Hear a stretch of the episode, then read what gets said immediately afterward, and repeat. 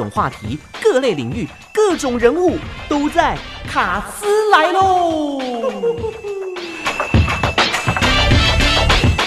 今天参与讨论的是司法院民事厅的黄秉进法官，法官你好，主持人好，各位听众朋友大家好。好，今天要来宣导的是商业事件审理法的新制重点说明哦。诶，据说啊，今年七月一号开始呢，有新的一所法院要设立哦，这个叫做商业法院。诶，当初是什么因缘际会之下会想要设立这个商业法院呢？是的。呃，针对重大的商业纷争哦，当然是希望由越专业的法院跟法官来帮忙处理的话，可以达到专业、迅速、判决一致的目标。所以呢，在一百零六年的司改国是会议就建议我国呢要推动商业法院。那司法院呢，依照这样的一个国是会议的结呃结论的部分呢，我们就成立了所谓的推动商业法院小组。所以呢，就完成了所谓的商业法院跟智慧财产法院要合并哦，它是一个高院层级。然后在立法院呢，在一百零八年的十二月十七，单独通过了所谓的商业事件审理法跟智慧财产及商业法院组织法，然后呃公布了以后呢，在今年的七月一号就正式施行，把原本的智慧财产法院跟商业法院合并之后，称为智慧财产及商业法院。哦，那为了应应商业法院的设立哦，这回司法院做了哪些准备？诶，有哪些新制定的法规呢？呃，当然，一个专业法院的设立哦，除了它的硬体设备之外，我觉得相关的软体也非常重要。那我们刚刚讲到一个商业法院。呃，他审理的这个重大的商业事件，假设呢，他是用传统的诉讼程序来处理的话，可能没有办法把这个类型的案件呢处理的非常的好。所以呢，我们针对商业事件的特殊性，我们制定了一部商业事件审理法。那这个法里，等一下会跟大家介绍一下，说它有很多很多不同的特色。那同时呢，依照这个审理法的授权规定呢，我们也定了所谓的审理细则、执行细则。电子书状传送办法、远距审理及书状传送办法等等相关的执法。同时呢，除了这个之外，因为我们是一个专业的法院，所以也希望有专业的法官帮这些法官呢培训了一百八十个小时的培训课程。同时呢，其他的一些周边的人力，包括商业调查官的借调啦，或商业调解委员的设置，啊，我们在这段时间就把它完成了。嗯哼，好。那关于商业事件审理法哦，这部分有哪些特色可以向听众朋友分享的呢？是啊、呃，其实它这部法法典的特色蛮多的哦，但是因为时间的关系，我就挑几个呃需要跟大家介绍的、第一个，它是采用律师强制代理主义，因为商业案件呢，它具有专业性跟技术性。假设呢是一般民众来打的时候，可能没有办法呃把他的权益顾及得非常好，所以呢，不管我们商业的调解程序。诉讼程序跟非讼程序呢，我们法条都明白规定要委任律师为程序代理人。那当然，如果今天当事人本人就具有律师资格，或者是公司的老板他有具有这个律师资格的话，那当然没有问题，他可以自己来做这个诉讼行为。那第二个特色呢，就是电子书状传送哦。那目前司法院呢，已已经有一个所谓的线上起诉平台。哦，一般的民事诉讼啦、民事执行啦，或智慧财产案件呢，都可以透过这个方法来用。但是它并没有规定当事人一定要用，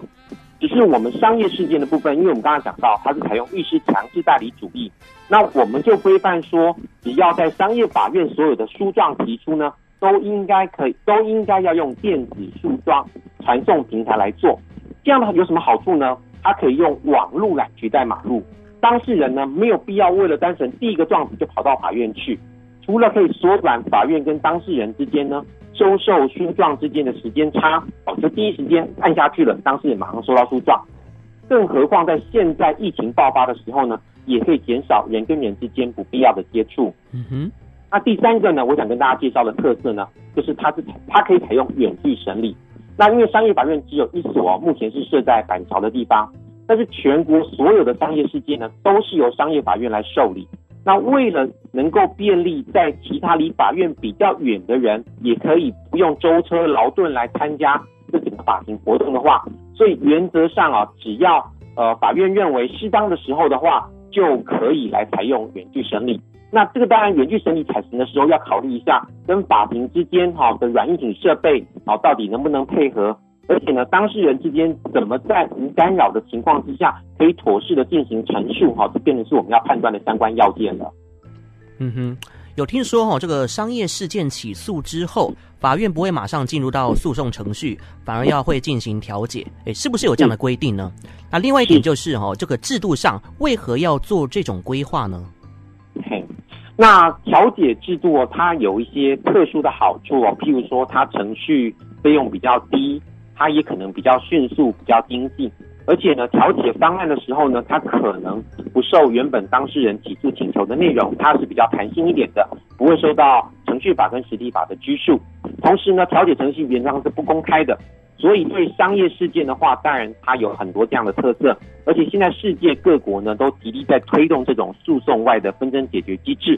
所以呢，我们在商业事件审理法的部分呢，我们目前采用所谓的调解前置主义哦，就是不管只要起诉之前。所有的案子呢，不会马上进入到诉讼程序，而是先透过我们商业法院的调解程序，我们聘请了专业的调解委员来帮忙进行调解程序。那如果在调解程序能够调解成立的话，就不用进入到实体程序。那如果调解不成立的话，才进到诉讼程序来加以处理。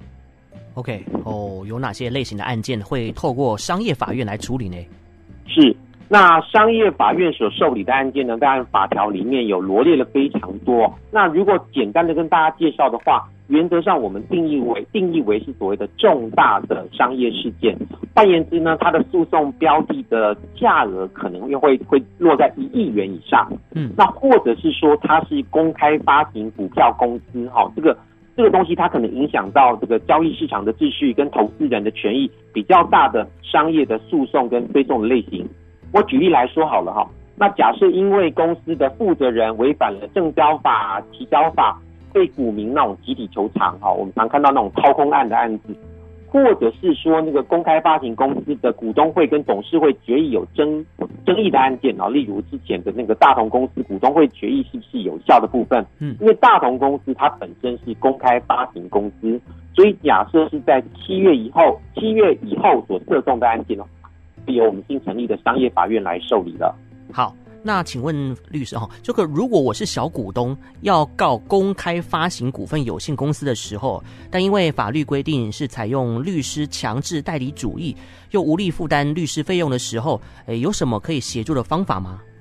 是，那因为我们是采用律师强制代理主义哦，嗯、那我们也会担心说，会不会因为当事人他没有资历去请律师，好，那会影响到他的诉讼权。所以，我们法律就明白规定的话，它可以适用所谓的诉讼救助的规定。它只要符合相关的要件的话，就可以来申请诉讼救助。那一般我们传统的诉讼救助呢，只是暂时不用缴裁判费。但是，因为我们的商业事件是采用律师强制代理主义，所以这时候连诉讼代理人，就是那个程序代理人、律师的部分呢，也会由法院来帮你选。那目前啊，会适用到商业事件审理法的商业法院跟最高法院呢，我们是透过呃那个全国律师联合会，好，请他们帮忙推荐有意愿来担任的律师名单。他必须符合的资格包括哦，原则上，因为你商业案件的律师希望他职业有一定的经验哦，所以我们要求说他必须有职业律师执业五年以上的经验。那另外呢，具有商业事件的专门学识知识，比如说他可能是对这个领域的部分非常有研究，或同样已经办过这这类型的案件。那另外在消极资格上面哦，我们也必须要求说他没有受过律师惩戒处分，或者是跟对照当事人没有一定的亲属关系。他假设他有意愿的时候，我们就会把他的资料造册以后被法院来选啊，他就有资格啊，有有这个机会来帮这个呃无资历的当事人担任他们的代理人。嗯哼，了解。那商业法院成立之后，如果现在已经在法院审理中的商业诉讼事件，一般法院会采取怎么样的处理方式呢？好的，因为呢，商业法院它有个特色哦，它要求要迅速，所以我们在制度的设计上是采用二级二审制哦，就是它的一审是在商业法院，上诉之后就到最高法院了，它只有两个层级，跟一般的民事诉讼是采三级三审制哦，这个地方是有很大的差别。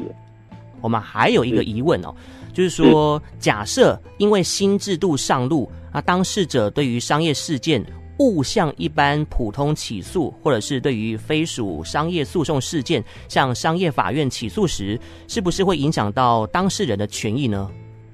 好的。那我们的法律规定哦，所有的商业事件呢，应该都要向商业法院起诉。我们的专业术语叫做专属管辖权。嗯，然后只要向商业法院起诉之后呢，也不会因为他之后把这个请求的金额呢说到一亿元以下或什么样的原因，就变成不是商业法院。